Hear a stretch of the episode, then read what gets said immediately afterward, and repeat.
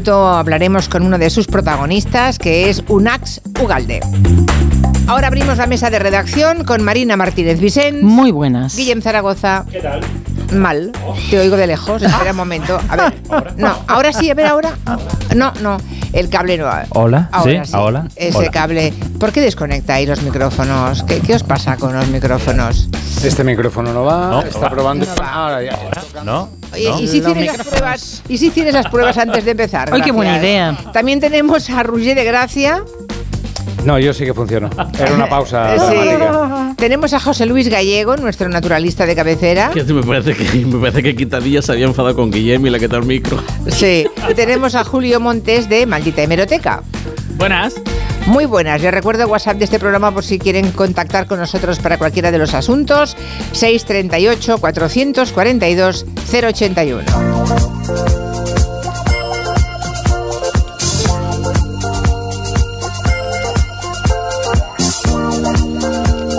Hoy 11 de enero es el Día Mundial de Planificar las Vacaciones. Uy, qué tarde voy. ¡Ey! No me digáis que cuando se escucha esta música, cual perro Pavlov, no pensamos en las vacaciones. Hombre, Capitán Stubin, pantalón corto. Trina Piña, anunciaba el Trina Piña, el, el- el camarero. Ah, sí. Isaac.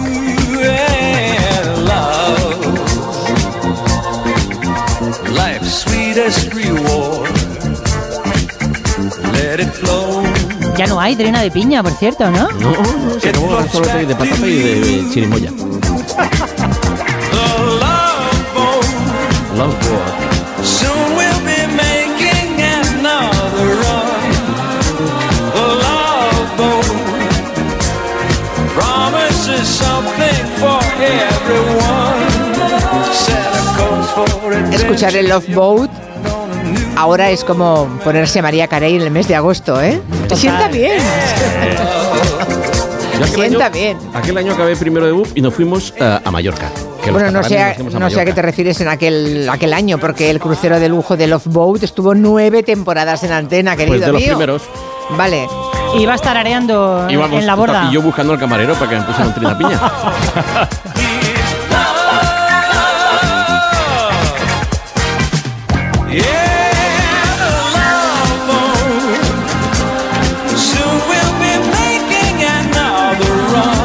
me lo puedo creer. Nuestro arquitecto de cabecera, David García Senjo, dice en Twitter que él tiene las vacaciones planificadas desde diciembre, Bueno. desde el año que viene. ¿Pero qué dice? Sí, sí, sí. Es arquitecto, que le vamos Por a favor, hacer. que nos llame alguien más y nos deje mensaje en el 638-442-081 si ya tiene planificadas las vacaciones del 2024.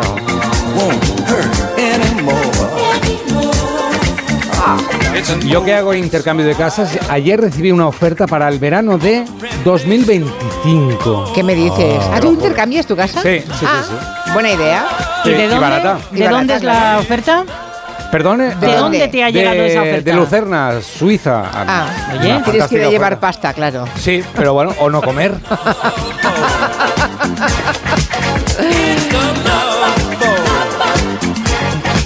Bueno, que lo sepan, que hoy 11 de enero es el Día Internacional para planificar las vacaciones del próximo, bueno, del próximo verano de este año, ¿eh? del 2024.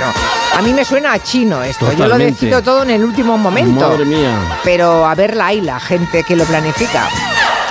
Bien, los datos confirman que hemos dejado de ver la tele como una actividad única. En España hay solamente 3 de cada 10 personas que cuando se ponen delante de la tele, se ponen delante de la tele. No, la mayoría, el resto, ¿vale?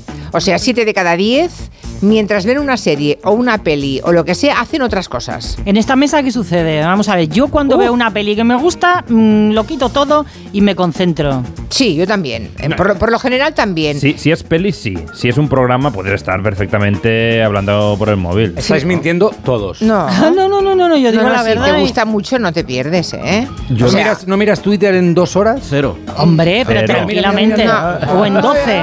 ¡Me estás dudando, Julia! ¡Ay, ay! Esos, esos cimientos. La tengo, la tengo. Bueno, ver, la mayor parte de la gente es como Roger, ¿eh? nos lo cuenta José Manuel Eleta, que está adjunto a la dirección de Barlovento aplicación que monitorizan nuestros hábitos frente a la tele de forma periódica y los porcentajes más recientes, los del último trimestre de 2023, dejan claro el panorama en el salón de casa. que el 61,2% de los espectadores que están viendo la televisión en algún momento están utilizando también su dispositivo móvil. Que si lo llevamos a otros dispositivos como tablet baja el 16% o si lo llevamos al ordenador es del 18%. También se pueden desplegar todos los dispositivos que tengamos ¿eh? y usarlos a la vez, como una especie de Nacho Cano del, del entretenimiento. Bueno, el fenómeno va a más, porque hace justo un año ese porcentaje era de 56,6, 5 puntos menos. Hay gente que asegura, Eulalia Rosa es una de ellas, que puede ver una película mirando el móvil, que eso lo puede hacer todo el mundo, o sea, pero y enterarse de todo. Hemos hecho una encuesta porque yo no me creo esto y hay gente que como ella pues lo lleva a gala, pues sí, ¿qué pasa? Yo hago de todo y de todo me entero. Otros reconocen su incapacidad para enterarse de dos o tres estímulos audiovisuales a la vez y, y captarlos y algunos mm, no sé si son capaces pero no quieren hacerlo. Utilizo el móvil todo el rato mientras veo la televisión. No solamente para responder los WhatsApp, también es que hago juegos. Puedo jugar al Sudoku toda la película mientras estoy viendo la película, jugarme una partida entera o varias y no perder la atención. Mi hijo Eso- Claudio vive con doble pantalla. Su madre consulta la pantalla de vez en cuando y yo, que debo ser un personaje del siglo XIX, pues me quedo fascinado con la pantalla grande, la de la televisión.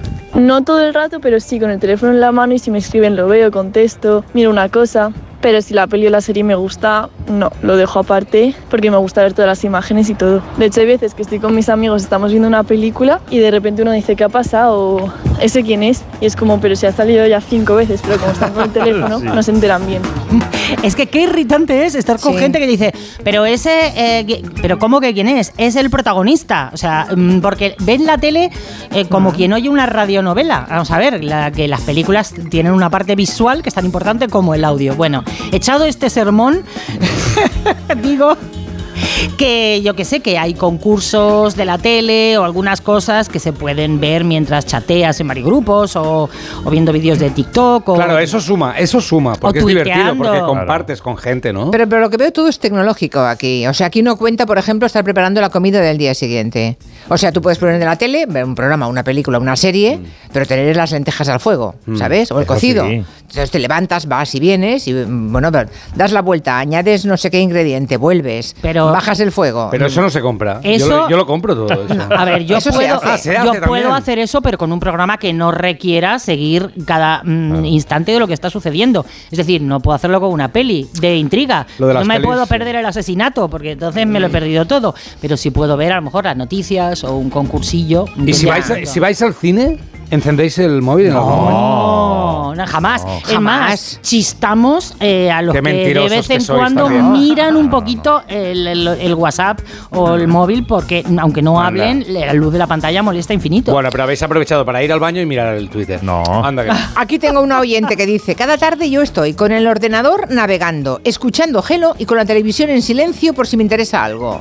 ¿Qué os parece? Bueno, que la televisión está en silencio, con lo cual no está concentrándose Podría en lo que pagar, sucede. podría pagar la televisión que, perfectamente. claro, puede prescindir de ella y que la radio permite hacer más cosas a la vez, eso sí. A mí no me parece que sea muy saludable mentalmente. No, al final no, lo pagas con, con sueños raros, no dormir profundo, no perder Eh, capacidad de concentración Es en muy general. malo, todo esto es muy malo. Bueno, por aquí hay oyentes que ya están hablando de las eh, mm, vacaciones planificadas. Dice August que desde el Black Friday ya las tiene planificadas.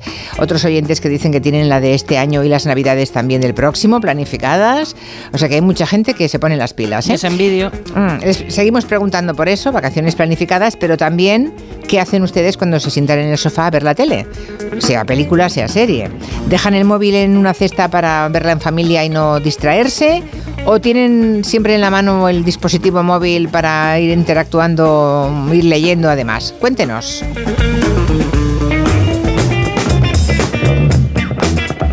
Iniciamos el espacio de medio ambiente en compañía de Coembes, la organización que nos ayuda a cuidar del planeta con el reciclaje de los envases.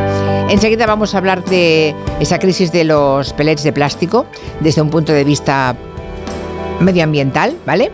Y atendiendo la verdadera causa del programa y del problema y la enseñanza que nos deja, ¿no? Pero antes nos quiere hablar, bueno, luego Gallego va a dar unos datos de contenedores que se pierden en los océanos y los mares, que se van a quedar ustedes perplejos de la mierda que se cae al mar, no, no ya solamente lo que ensuciamos y luego acaba en el mar, sino contenedores de barcos que se caen. Así es. Vale, luego lo vemos, pero ahora quiere empezar como siempre con un sonido de la naturaleza. Un sonido de un, de un ave que todavía no habíamos traído. Es que es increíble cómo se me pasan a mí algunas especies.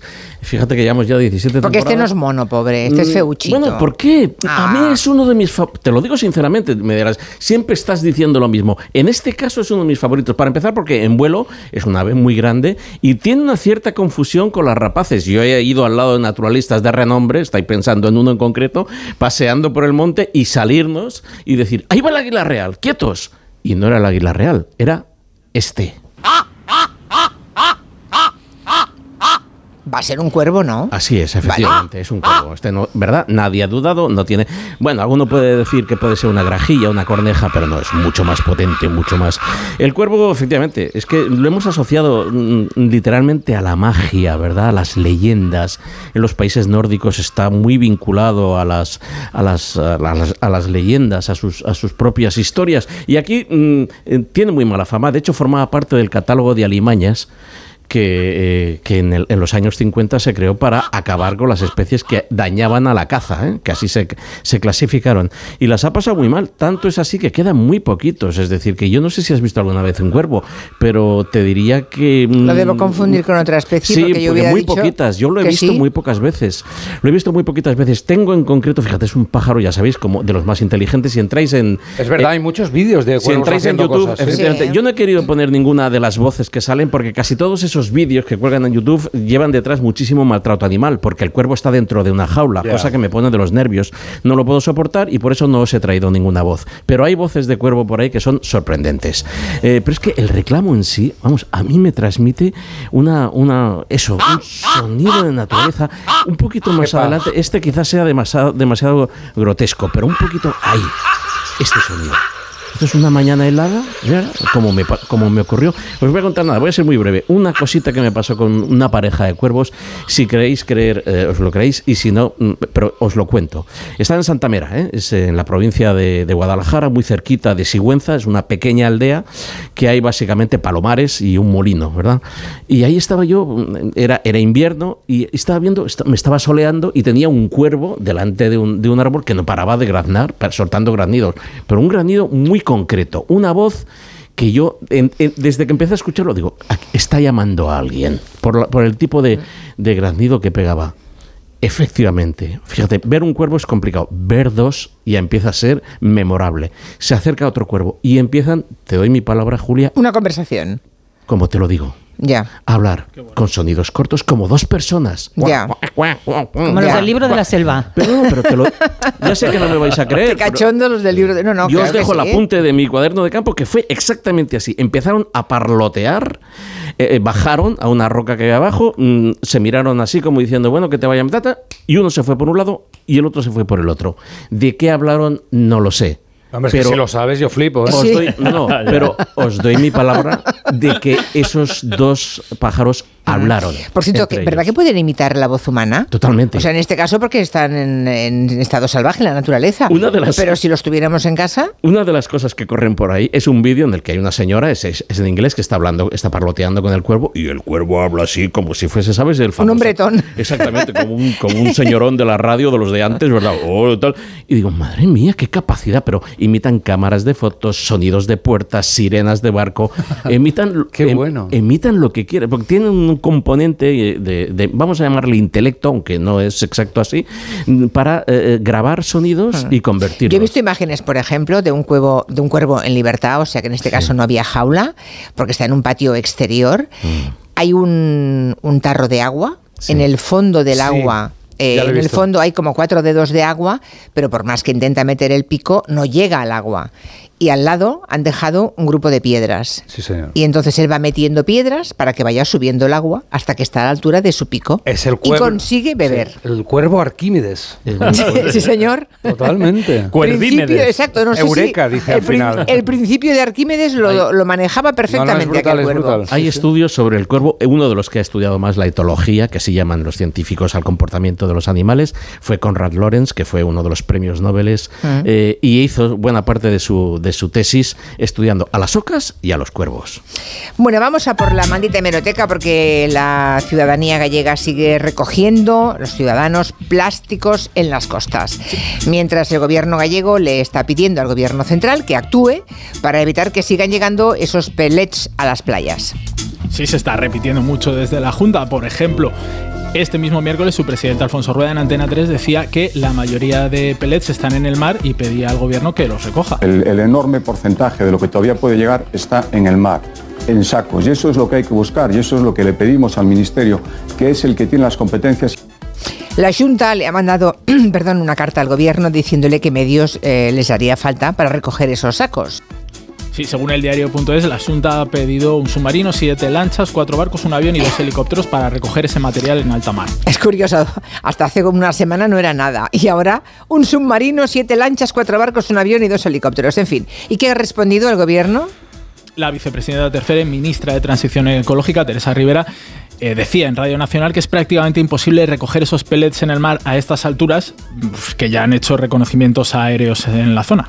Salvamento Marítimo ha hecho ya unos cuantos vuelos de reconocimiento, sigue las imágenes por satélite y no son, no son visibles. La verdad es que salvo que a uno se, tropiece con esos eh, sacos en alta mar es prácticamente imposible. La cosa es que el gobierno autonómico ahora dice que el gobierno eh, que tiene que recoger, el gobierno central, los microplásticos en alta mar. Eso lo dicen ahora, no siempre ha sido así, ¿no? Claro, Julia, la cosa es que el 4 de enero el consejero del mar, Alfonso Villares, escribía una carta a los ayuntamientos donde decía específicamente que debido a sus características no resulta posible la retirada de este residuo en el mar, ya que no se encuentra en la superficie, y decía que estas labores deben ser acometidas una vez que alcance en la costa. Esto es un entrecomillado, Julia, literal de la carta de cuando decían pues que no se podía recoger en el mar. O sea que la misma Junta de Galicia que decía el día 4 de enero que no era posible retirar los pellets del mar, ahora activa eh, nivel 2 de alerta, que es lo que se le estaba pidiendo, para que el gobierno haga eso, retirarlos en el mar, ¿no? Siete días después, que claro, no es lo mismo lo, cómo estaba la, situación seguramente en el mar hace siete días con esos pellets y estos sacos que ahora mismo. Y preguntada por esto la vicepresidenta y consejera de Medio Ambiente gallega, Ángeles Vázquez, pues dice que no hay ningún cambio de opinión. Non hai ningún cambio de opinión e o que se lle decía aos concellos é que tiñan unhas obrigas e esas obrigas é recoller o residuo nas súas praias e que eh, é inviable recoller boliña a boliña Dice que no han cambiado de opinión, pero el día 4 decían los ayuntamientos que no se podía recoger en el mar y una semana después eh, exige al gobierno que la recoja en el mar. Bueno, no acabamos con el tema de los pellets sin recordar una frase para la historia de la hemeroteca que será recordada seguramente junto a otras. Siempre hay frases cuando hay catástrofes, la de los hilillos, la del bichito que si se caía se mataba, en fin, eh, frases para la historia. Sí, el bichito, seguro que os acordáis con todo mm, lo que pasó con la colza, Sí. los hilillos con el prestige, son frases que, recuerda, que se recuerdan años después cuando una crisis medioambiental o alimenticia pues nos sucede. Y otra, Julia, la que traemos a la audiencia, que yo creo que se va a incorporar a la historia, es la del consellero del mar de la Asunta que ha dicho que no hay peligro con los pellets, uno, porque no te comes el aparato digestivo de los peces, y dos, porque si te comes un pellet, pues con perdón, pues después lo cagas. estamos perjudicando moitísimo o sector e non estamos sendo reales. Outra cousa que eu non sei si da, pola súa parte, pola parte de algún ciudadano come pois, todos os aparatos digestivos dos, dos pescados, eu non sei, eh? eu non eu intento apartar o aparato digestivo e, e pero me refiero que eu creo que hai que eh, son produtos que entran calquer tarde como si calquera persona que, que a comemos e ás veces accidentalmente algún plástico pues, pues salen, entran por onde entran e Entran por donde entran y salen por donde Salen salen. por donde salen. Pues viva la ciencia. O sea, como todo se caga, nada puede hacernos daño, ¿no? Claro, increíble. Exactamente. Alfonso Villares, consejero de Mar de la Junta de Galicia. Bueno. Comentarios de los oyentes. Julia, pues en mi empresa el plazo para solicitar las vacaciones del año siguiente acababa el 20 de diciembre. Wow. bueno, había jefes que hacían la vista gorda y te admitían la solicitud más tarde, pero ese era el plazo, porque había gente que cogía las vacaciones el 1 de enero. Y yo tenía un compañero que lo primero que hacía en el año era cogerse sus vacaciones correspondientes, por si acaso decía él. Por Dios, esas planificaciones a mí me apabullan. Yo también soy de último momento, pero claro, así las pago. Ahora estoy organizando un viaje para febrero y tenemos que cambiar de destino porque se nos pone en un pico que somos familia numerosa. La programación de vacaciones del 2024, que yo las tengo programadas desde el 2023. Bueno, sí que es verdad que soy jubilada. Entonces, este año tengo pues en marzo a la India, en abril a Polonia, en eh, mayo a Rumanía. Ah, y me he dejado con el inserso a Ibiza. Bueno, me quiero jubilar. Qué bien. ¿Puedo? Gente viajera, ¿eh? Desde programa. luego, gente sí. muy viajera. Oh, que lo disfrute esa oyente y luego nos vaya contando cómo, cómo ha ido.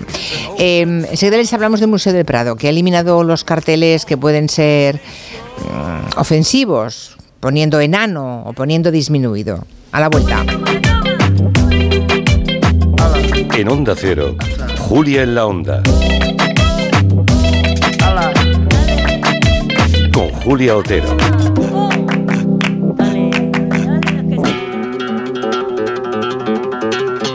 ¿Te lo digo o te lo cuento? Te lo digo. No me dejas escoger el taller que yo quiera. Te lo cuento. Yo me voy a la mutua. Vente a la Mutua y además de elegir el taller que quieras, te bajamos el precio de tus seguros, sea cual sea. Llama al 91 555 5555. Te lo digo o te lo cuento. Vente a la mutua. Condiciones en Mutua.es. Oye, Alberto, ¿tú tienes alarma? Sí, la de Securitas Direct. ¿Y qué tal? Es que estamos pensando en ponernos una. En mi bloque la está poniendo todo el mundo. Y me preocupa que si vuelven a robar, entren en mi casa.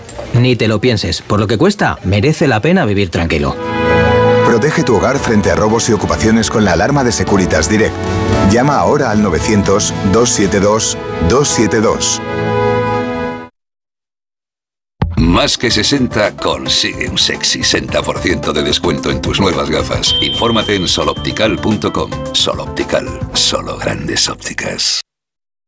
Hoy ha venido don Carlos a cobrar el alquiler. Me ha dicho que le pagamos lo que le debemos o tendrá que echarnos de la casa. No te preocupes que ya lo voy a arreglar. Megan Montaner, Tu madre necesita dinero y yo un heredero en condiciones para mis tierras. Juanjo Puigcorbé, ¿Quién es esta mujer? ¿No lo ves? Es tu nueva esposa. ¿De qué está hablando? Unax Ugalde, Entre Tierras. Estreno hoy a las 11 menos cuarto de la noche en Antena 3. La serie completa ya disponible solo en A3 Player.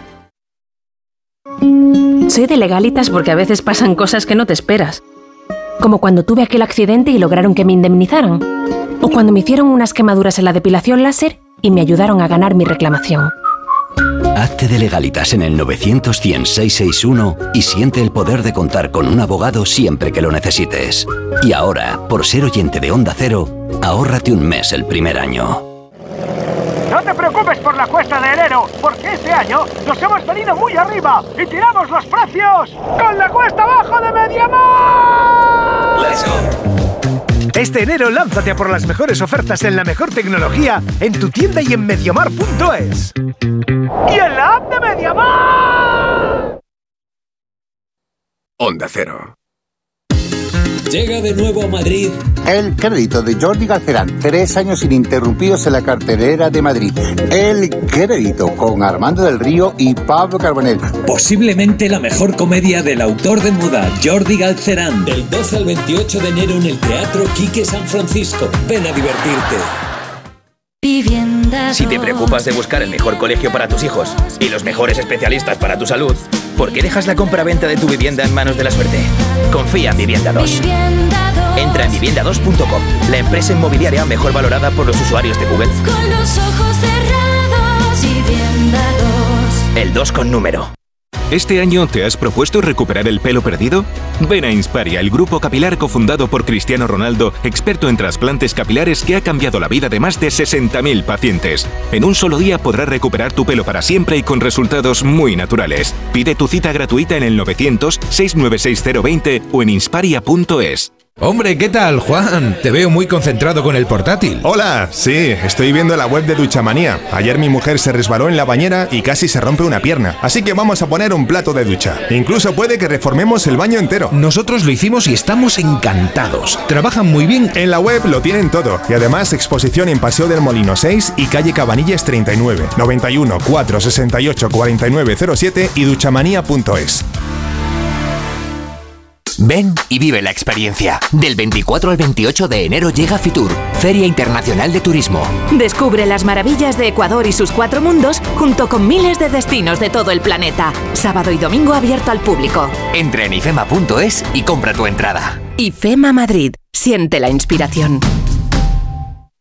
Los fines de semana cuidamos de nuestras mascotas con Carlos Rodríguez. Vamos con las consultas, ya sabéis que nos las podéis mandar de cualquier tipo, de cualquier animal y ya está. Cuando el perro se anima mucho, el cachorro lo persigue y hasta le muerde en el costado y ya le arrancado pelo. ¿Qué tengo que hacer con eso? ¿Por qué el gato mete los juguetes en el bebedero? ¿Qué le Sí, pasa a este sí. gato? Como el perro y el gato. Cuidaros mucho y como siempre, sois la caña de España. Sábados a las 3, domingos a las 2 y media de la tarde y siempre que quieras en la app y en la web de Onda Cero. Patrocinado por Menforsan, los especialistas en cuidados, higiene y cosmética natural para las mascotas. Te mereces esta radio. Onda Cero, tu radio.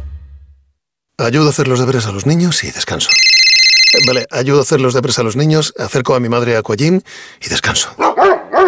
Vale, ayudo a hacer los deberes a los niños, acerco a mi madre a Aquagym, paseo a Coco y... No se puede estar en todo.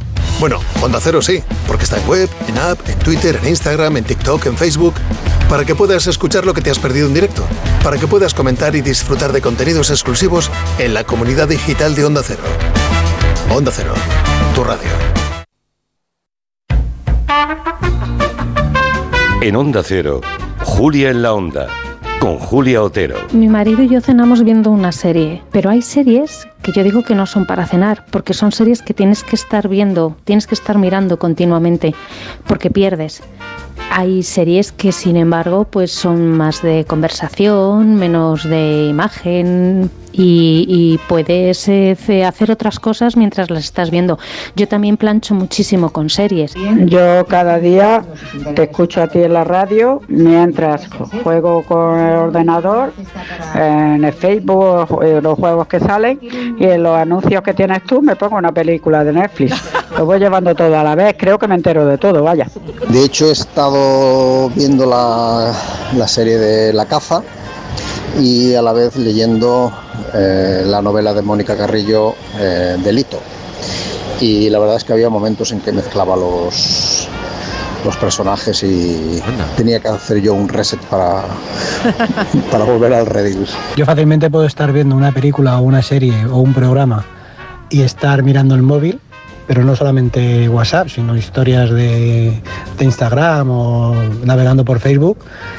Y eso mi mujer no lo entiende, pero luego la que está cada 15 minutos preguntando qué ha pasado, quién es, es ella, que se supone que está atenta. Pues mi marido lo que hace cuando se sienta a ver la tele, da igual que sea una película de disparos, de golpes, da igual, lo que hace es dormir.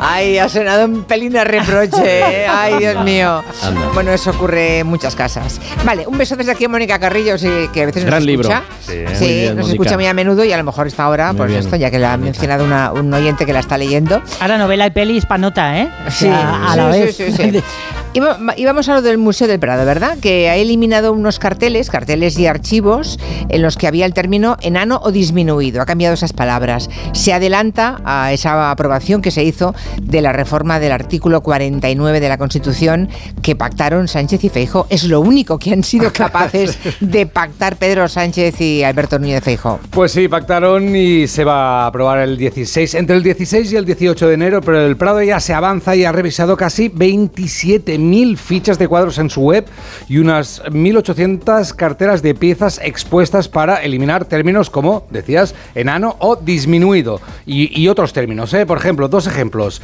En el cuadro El Príncipe Don Carlos de Alonso Sánchez Coello, en el texto de la cartela donde decía para encubrir la deformación de su espalda, ahora simplemente pone para encubrir su espalda. En este caso se ha eliminado una referencia a un aspecto físico. Otro ejemplo, por ejemplo, en el cuadro Brígida del Río, la barbuda de Peñaranda, de Juan Sánchez Cotán, donde decía obras que dejan constan- constancia del interés paracientífico y morboso por lo anormal o desviado de la naturaleza, ya se lee obras que dejan constan- constancia del interés paracientífico de su naturaleza. Vale. Vale, estamos cambiando palabras ah, y conceptos. Carlos Cuaguaceda, lo diré bien, director de comunicación del Prado. Chaguaceda. No, Chaguaceda. Pues lo, tenía- Chaguaceda. lo tenían mal escrito. Chaguaceda. Chaguaceda. Nos cuenta que la idea de los museos y del Prado es que sean punta de lanza en temas de ejemplaridad social. decisión que ha llevado meses y el trabajo de muchas personas, porque hay que revisar miles de textos, eh, se corresponde con lo que entendemos en el Museo del Prado, que es el deber de ejemplaridad de la cultura, que si la sociedad entiende que hay que modificar los términos con los que nos referimos a otras personas, eso tiene que también reflejarse en el mundo del arte. La cultura debe ser ejemplar y el Museo del Prado y los museos en general estoy seguro de que lo, lo estamos intentando.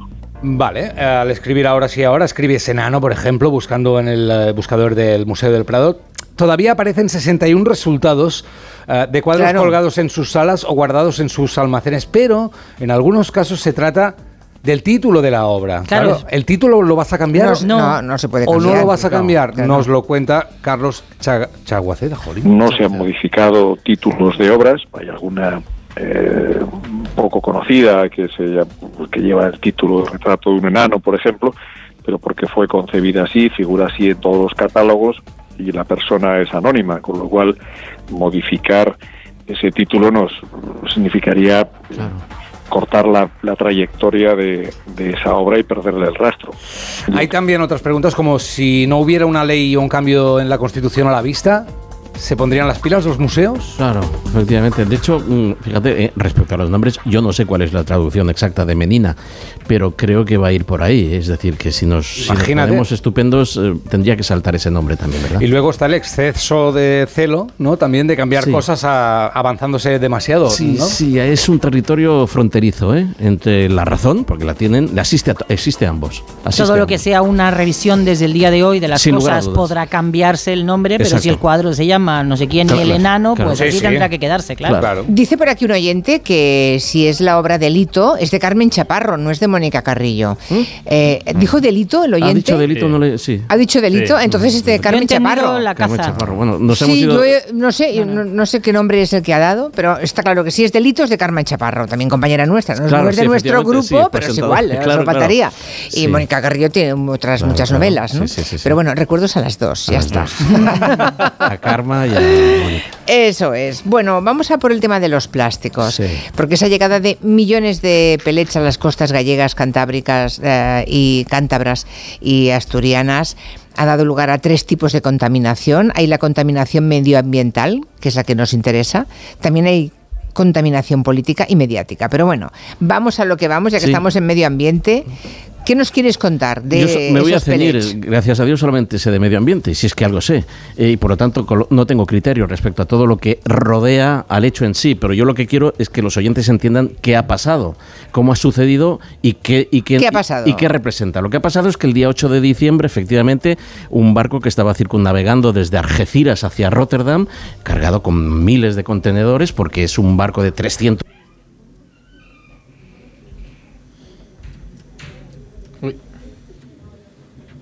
Uy, uy, uy.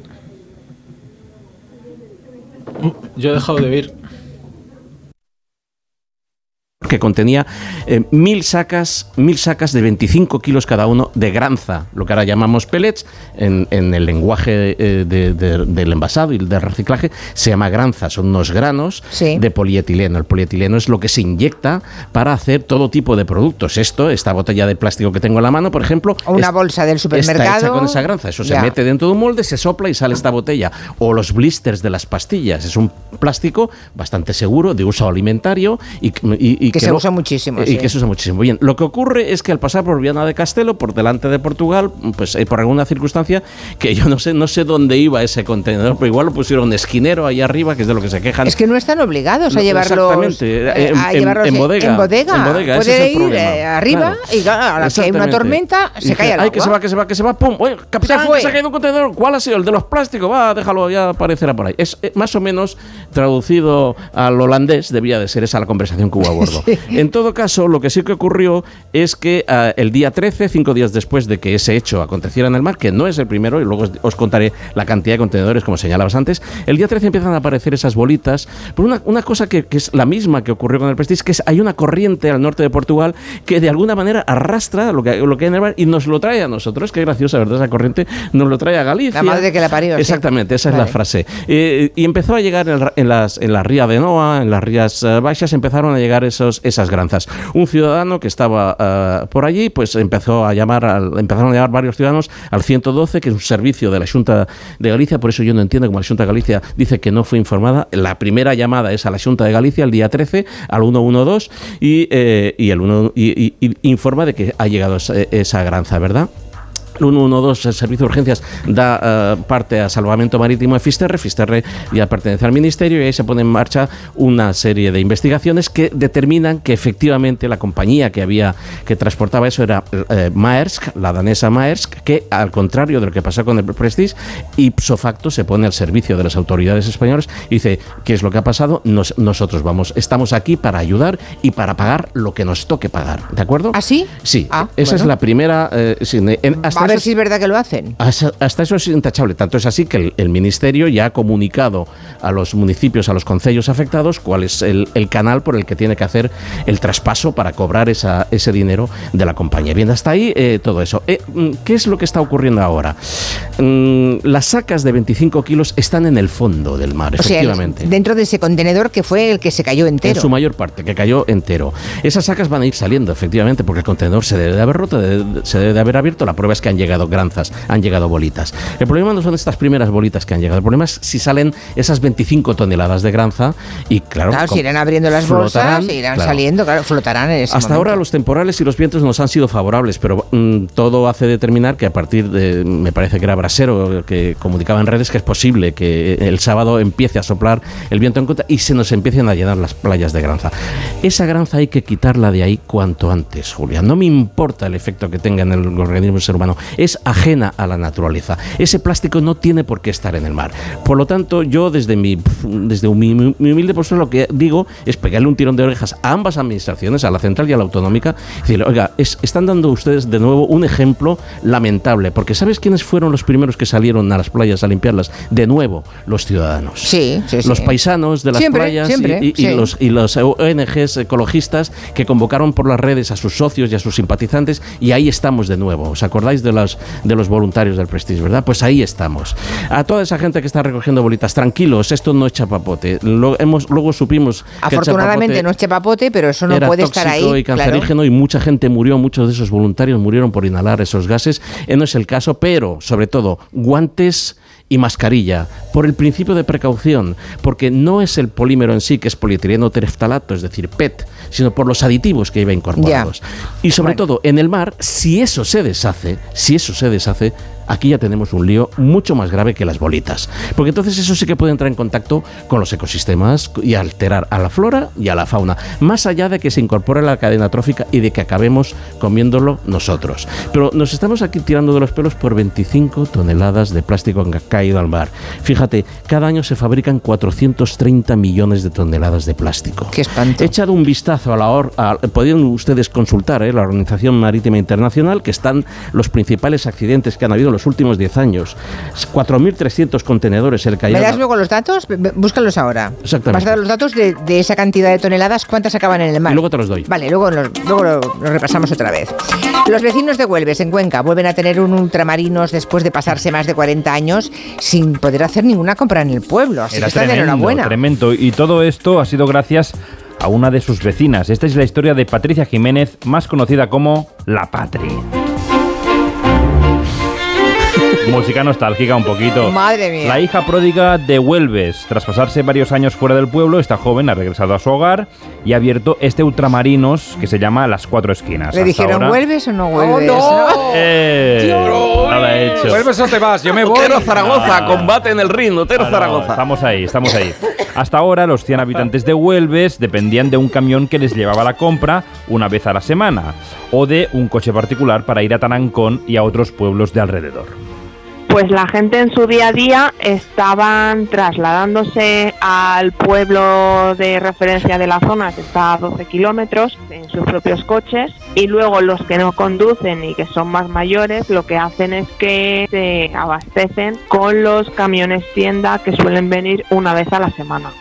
Bueno, como los ultramarinos de toda la vida, Patricia abre de lunes a domingo, tiene su casa en la trastienda y ofrece toda clase de productos, huevos, leche, fruta, hortalizas, tigretón, maxibón. Caray, madre mía. Y lo más, deban- lo más demandado, buena conversación. Lo que necesitan es charlar. Hablamos desde lo que ha pasado en la casa de al lado, lo que han visto en la prensa y tanto David como yo, que es mi pareja, que estamos los dos en la tienda, pues bueno, hablamos muchísimo con ellos, muchísimo. De hecho es que hemos vuelto a lo de antes, a lo de bajar a por el pan y que el tendero sepa lo que le ha pasado a mi mujer, por ejemplo. Entonces pues hablamos mucho de eso y ellos la verdad es que se nota que lo están agradeciendo. Por cierto, que Patricia reivindica el nombre de ultramarinos ¿Ah, y, no, y no otros como super, porque ultramarinos es una palabra que tra- transmite tranquilidad. Yo me identifico más como un ultramarinos de los de antes. Estamos bien. viviendo en los últimos años en los pueblos de aquí de alrededor un retorno, sobre todo de gente joven, que viene huyendo del estrés de las ciudades y que agradece este tipo de, de servicios. Por ejemplo, a día de hoy tengo gente que prefieren venir a comprarnos algo a la tienda que desplazarse al gran, a la gran superficie del pueblo de al lado, solamente por evitar ese estrés. Yo creo que se está volviendo a invertir en la calidad de vida del día a día. Ojalá. Pues que viene, ojalá le vaya muy bien a, a Patricia. Mm, bueno, eh, lo que pasa es que ultramarino se llama así porque eran bueno. productos que venían de Claro. ultramar. Claro. Y- y- y o sea, que tiene un sentido, tiene un Un sentido origen, histórico. sí. A mí me gusta mucho colmado. El colmado A mí me también. A mí ultramarino me gusta, ¿eh? terror en el supermercado, horror, Horror en los en ultramarinos. Sí, pero vamos, que lo de colmado quizá también Sí. engloba, ¿no? Tiene el mismo, la misma capacidad semántica. También me lo decía off the record, ¿eh? pero ultramarinos es como no- nos lleva Ultramarinos. a otros tiempos. Está muy bien. Bueno, eh, vamos a, a la maldita hemeroteca de nuevo, porque ya saben que ayer el gobierno eh, consiguió salvar dos de los tres decretos que tenía que convalidar para que no decayesen. Se convalidó el decreto ómnibus de reformas de justicia y de medidas anticrisis. Ya sabéis que además venía eh, junto con el dinero que nos puede llegar de Europa, esos 10.000 millones, aunque este necesitó una segunda votación, pero el tercero, el relativo al subsidio de desempleo, pues cayó por el no de Podemos y el Partido Popular y el resto. Podemos, Vox y el PP. La clave eh, es que Junts en ese decreto no votó. Sí, hubo mucho desconcierto porque al principio parecía que Junts iba a votar en contra, al final Junts no votó, al final supimos que fue porque había acuerdo, había acuerdo con el gobierno y con un pacto para no votar, un pacto que incluye cosas como publicar balanzas fiscales, que son las diferencias de gastos e ingresos que publica Hacienda sobre las comunidades autónomas, que el aceite, no, el aceite de oliva no tuviera IVA, una reforma de la ley de enjuiciamiento criminal y de transferir, ojo, las competencias de migraciones, inmigración a la Generalitat. Transferir competencias de la inmigración a la Generalitat. Quizá esa es la medida más polémica. Sí, polémica en muchos ámbitos, Julia. En un ámbito interno catalán también, porque dicen desde Junts que el traspaso de las competencias, uno, no se ha negociado con Esquerra y dos, que es que además lo quieren seguir sin negociar con Esquerra, cuando es Esquerra la que gobierna Cataluña. Ellos dicen que se tiene que negociar con ellos. Claro, es que para negociar traspaso de competencias, quien debe negociar es el gobierno de la Generalitat y Junts no está en el gobierno de la Generalitat. Sí, Junts además dice que en el traspaso se incluirán los permisos de residencia, la expedición de documentos y los flujos migratorios. A última hora, Julia, incluso hablan de que la Generalitat tuviera la potestad de expulsar a inmigrantes multireincidentes, lo que es una cosa bastante heavy en cuanto a competencias. Su portavoz, Jordi Turul, en eh, Cataluña Radio, dice que la Generalitat tiene que poner las condiciones para decidir si se expulsa o no, esto decimos, a los inmigrantes multireincidentes. hem de mirar en quines condicions nosaltres eh, a persones se'ls eh, se'ls eh, pot eh, fer fora si se les puede expulsar. En fin, dudas también porque a Jun se le acusa de estar radicalizándose en su discurso contra la ah, migración. Sí, Julia, seguro que os acordáis cuando, eh, por ejemplo, Junts apoyó a los alcaldes que pedían justo esto, expulsar a migrantes eh. Un partido, recordemos, Junts, eh, que aparte de Puigdemont ahora tuvo como presidente de la Generalitat a Torra, del que Sánchez pensaba esto. La xenofobia, el racismo no había eh, recogido ese malestar y no se había materializado en una representación política en nuestro país. Bueno, ya la tenemos. El señor Torra no es más ni menos ¿Qué qué? Que Le Pen español. Que Le Pen español, pero es que ese fragmento no está, no está en la grabación. Así que, pero era, era, digamos, la gracia que tenía el corte era cuando Sánchez decía que Torra era Le Pen español. Bueno, seguro que los eh, oyentes se acuerdan porque fue muy sonado aquello. Pues ahora resulta que con ese partido de derechas es con quien se va a negociar sobre migración, así que estaremos muy atentos.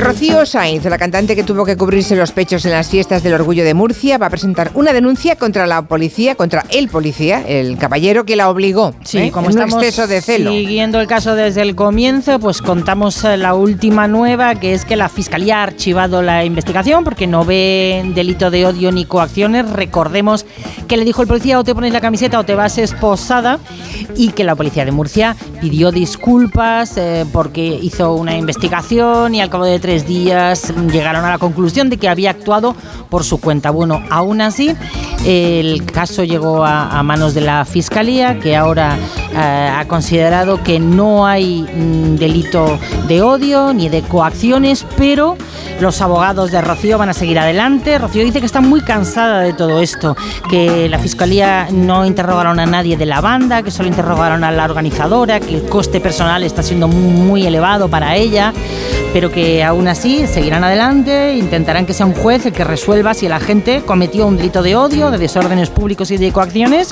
o no lo hizo. Delitos contra el medio ambiente. Estaba Gallego dando cifras de cuántas toneladas de plástico se producen al año. De esas toneladas, que son una barbaridad, 430 millones de toneladas cada año de plástico, Así es. Muchas viajan en barco. Muchas viajan en barco. Recorren miles de kilómetros de punta a punta del planeta. Y el medio de transporte eh, generalizado es el transporte marítimo, es el más barato y el que para las compañías es el más rentable. Y eso se hace a través de los grandes portacontenedores. Seguramente que todos los habéis visto o en, En los- televisión. en los puertos, todos en los vemos puertos esos que- son impresionantes, Sí. auténticas eh, masas flotantes que llevan miles de contenedores. Bien, cada año, eh, de- de- a- más allá de los accidentes, ¿eh? de los accidentes puntuales de un portacontenedores que se hunde con 4.300 300 contenedores, como, para, como pasó, pasó hace dos años. No, de 4 en 4, de 5 en 5 y de 6 en 6, cada año caen al mar 2.300 de media, ¿eh? 2.300 contenedores. ¡Qué barbaridad! Es una auténtica eh, salvajada. Eh, una semana antes de que ocurriese eh, el, el, accidente del Toconao, que no es un accidente porque no ha pasado nada a bordo hasta que se, hasta que se sepa, y el barco sigue navegando. Yo lo, he seguido y ahora andaba por Grecia. Una semana antes de lo del Toconao, la misma compañía naviera, Maersk, perdió 47 16 contenedores en el Mar del Norte en una tormenta que llegaron a las playas eh, de Dinamarca. En el caso del Toconao, eh, eh, uno era de plástico, el otro lleva salsa de tomate, neumáticos y zapatos. Son los otros tres contenedores. En el caso del Mar del Norte eran neveras, microondas y, jeringuillas. Las playas han que quedado estarán al fondo del mar. ¿eh? el que se rompió casi siempre suele ser el de las jeringuillas. Están, se ven las imágenes de las playas en, en, Dinamarca llenas de jeringuillas. Y microondas. Yo recuerdo alguna imagen Así es. de, una, de un microondas en una caja en Sí, una playa. así es, cubierto. Perdona, eso es calentamiento global, ¿no?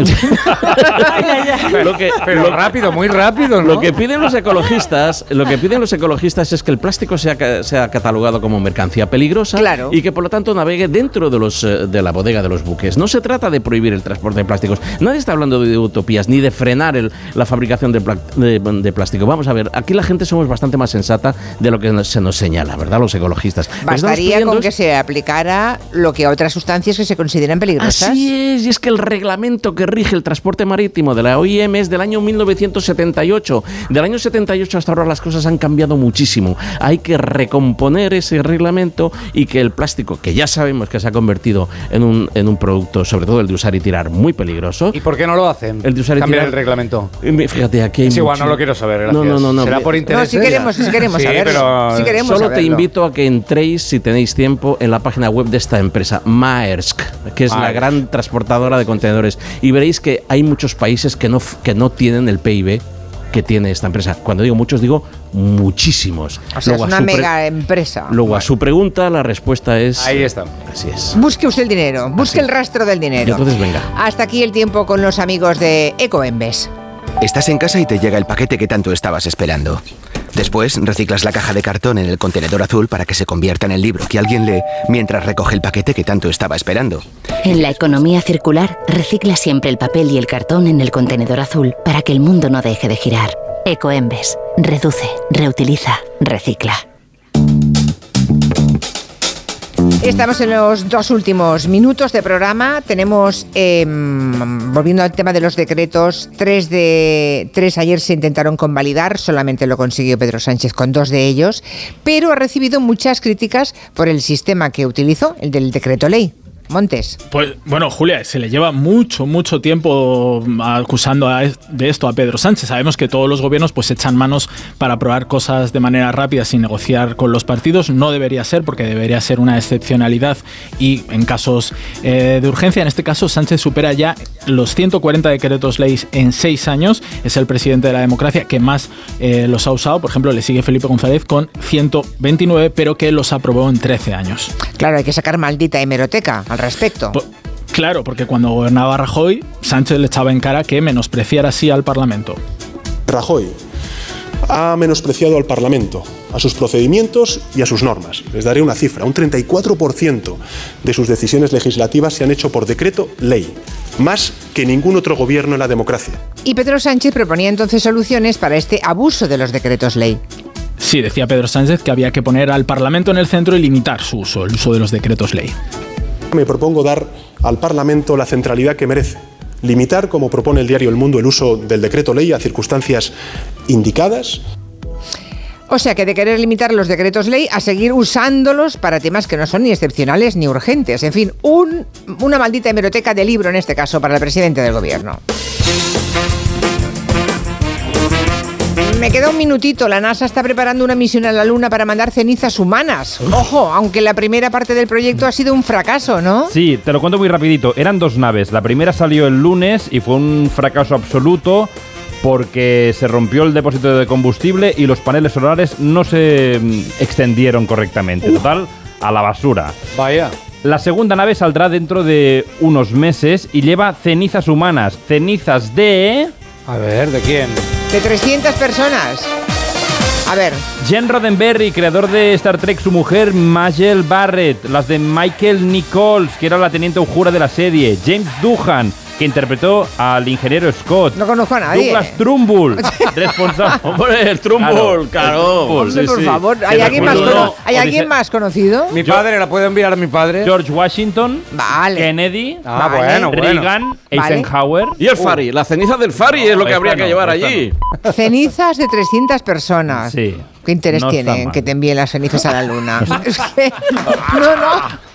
Buena noticia. Una cosa muy rarita. Noticias de las 4 3 en Canarias y luego seguimos.